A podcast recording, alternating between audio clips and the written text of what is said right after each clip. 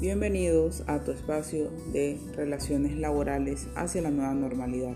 En el día de hoy compartiremos la importancia de la OIT, Organismo Internacional del Trabajo, Constitución de Panamá, Código de Trabajo, los riesgos profesionales y navegaremos en la página del Ministerio de, de Trabajo y Desarrollo Laboral.